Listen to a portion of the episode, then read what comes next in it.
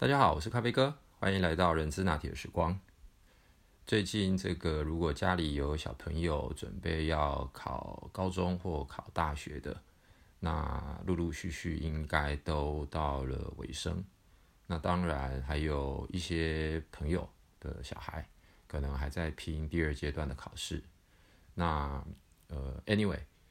提到这个话题的最主要原因就是来自于，嗯，现在其实社会上面的竞争压力越来越大。那当然，以少子化的过程，这一群年轻的小孩，由于这个生少，但是周多啊，也就是学校多、科系多，但是人数少，所以在竞争上面，相对于我们以前的那个年代，可能所谓的名额也好，或者是可选择性也就相对多了。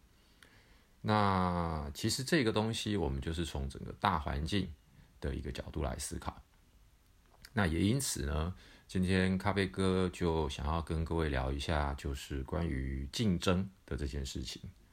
其实我们从小到大，一天到晚都在比，跟谁比，跟谁比，然后想要赢谁，想要在学业功课上面获得很好的成绩等等。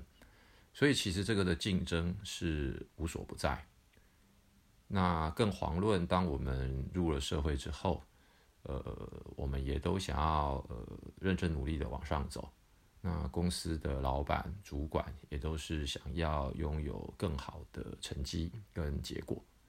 所以这个竞争有些时候并不是我们主动去跟人家做比较，往往都是来自于现实的外围周遭环境。所以今天咖啡哥想要跟各位分享几个谈竞争的这个角度。那分别是呃，从自己，那从对手，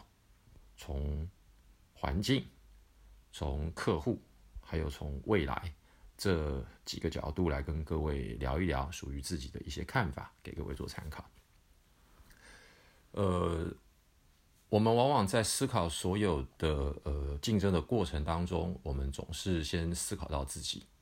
而这其实呃。如果只是单一角度的思考自己，我应该做什么，我该会什么，我该怎么去赢别人的情况之下，有可能那个面相跟那个角度就稍微薄弱了一点。为什么？因为其实所谓的竞争，它就是一个相对的，所谓的胜出，也就是只要我比你好。但是有些时候，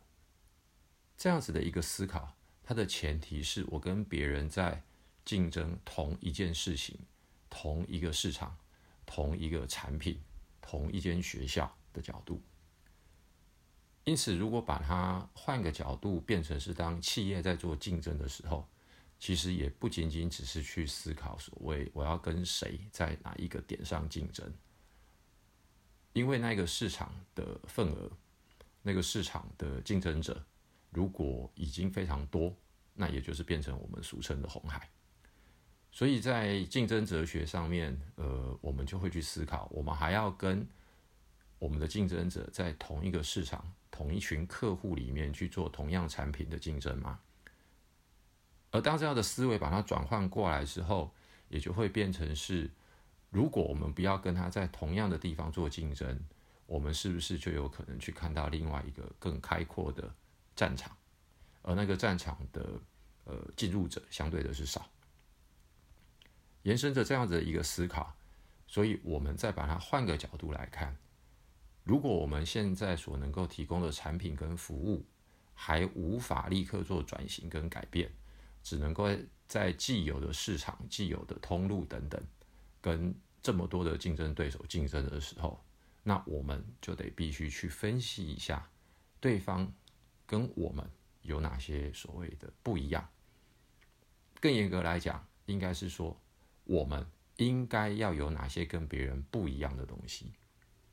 而这个所谓跟别人不一样，也不会只是我们认为要跟别人不一样。所以这个时候就必须要把第三个维度加进来，也就是我们的目标市场的那些客户。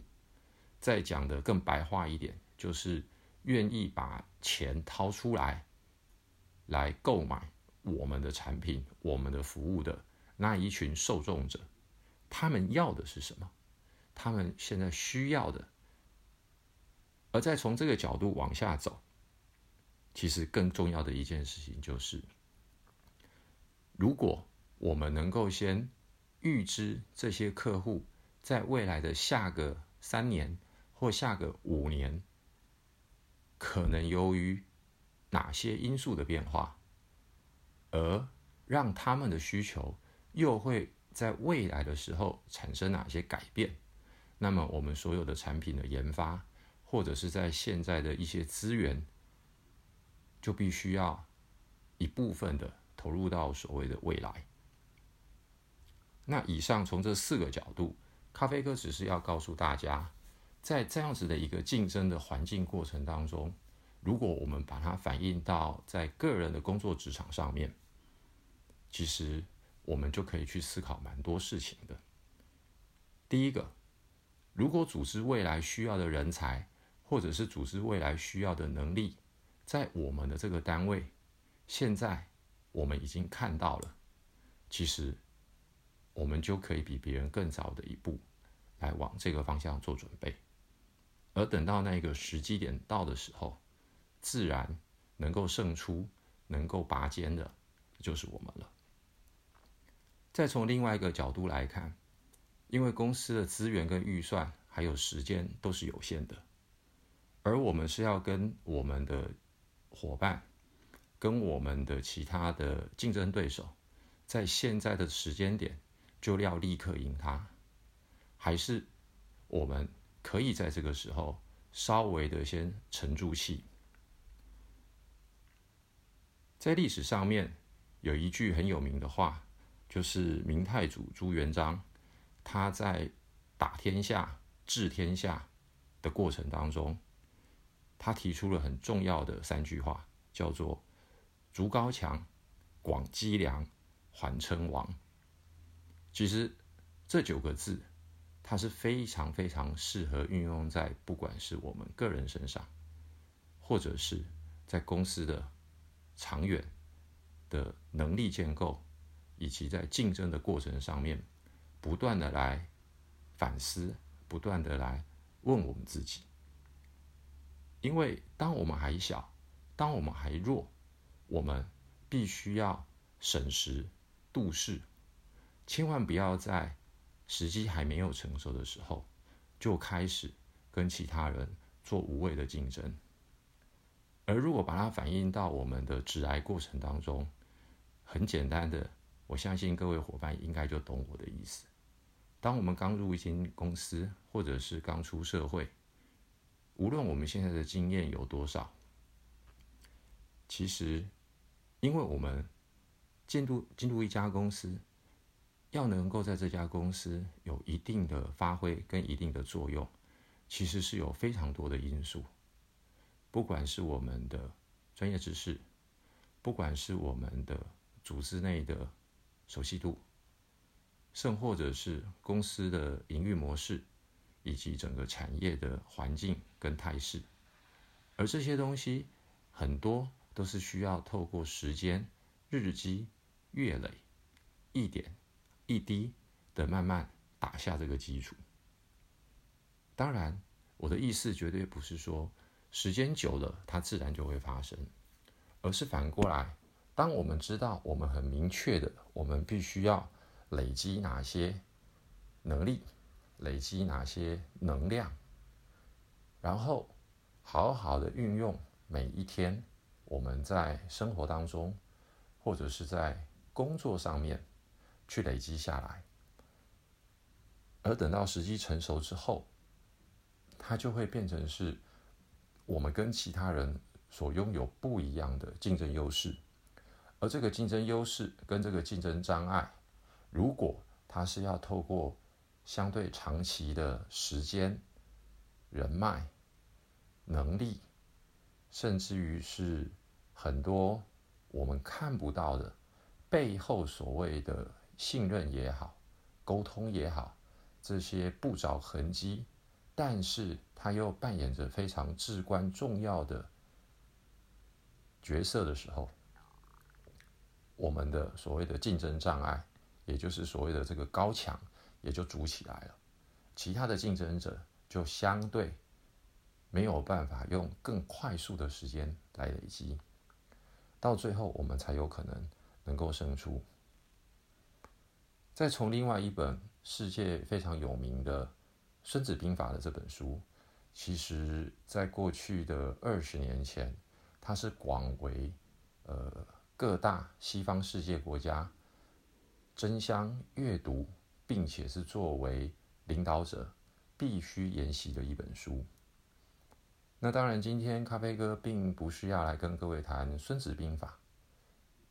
但是我想要提的一个观念就是。如果我们能够缓下来，如果我们能够静下心来，去思考我们每个阶段正在做的，都是为了哪些的方向跟目标，在做所谓的广积粮、筑高墙的话，那么再把《孙子兵法》里面提到很重要的一个观念，他的观念其实不是他要打赢，而是他要先确保我不输。这个逻辑是非常重要的。我打赢了，当然肯定不会输。可是呢，我不输，并不代表我一定赢。而这是一个非常非常保守，但是它能够让我们稳扎稳打，一步一步往前走，不会导致我们的元气大伤，不会导致我们的能量大幅的耗损，到最后敌人不攻。自破，我们就自己输了。所以在职场上有很多的计较，有很多的比较，有很多的不甘心，有很多的埋怨。其实，如果我们可以运用这几个思考点来问问自己的时候，其实会不会我们把这些所谓的不甘心、不舒服、爱计较？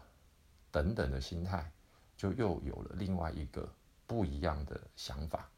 而成为是我们现在为自己打下更好的基础、扎下更好的根基的一些历练，包含的是心理，包含的是专业，包含的是我们与其他人所产生的信任感，跟所谓的合作的这个效率等等的。呃，关键的转折点。好喽，今天就先简单跟大家分享到这里，谢谢大家，拜拜。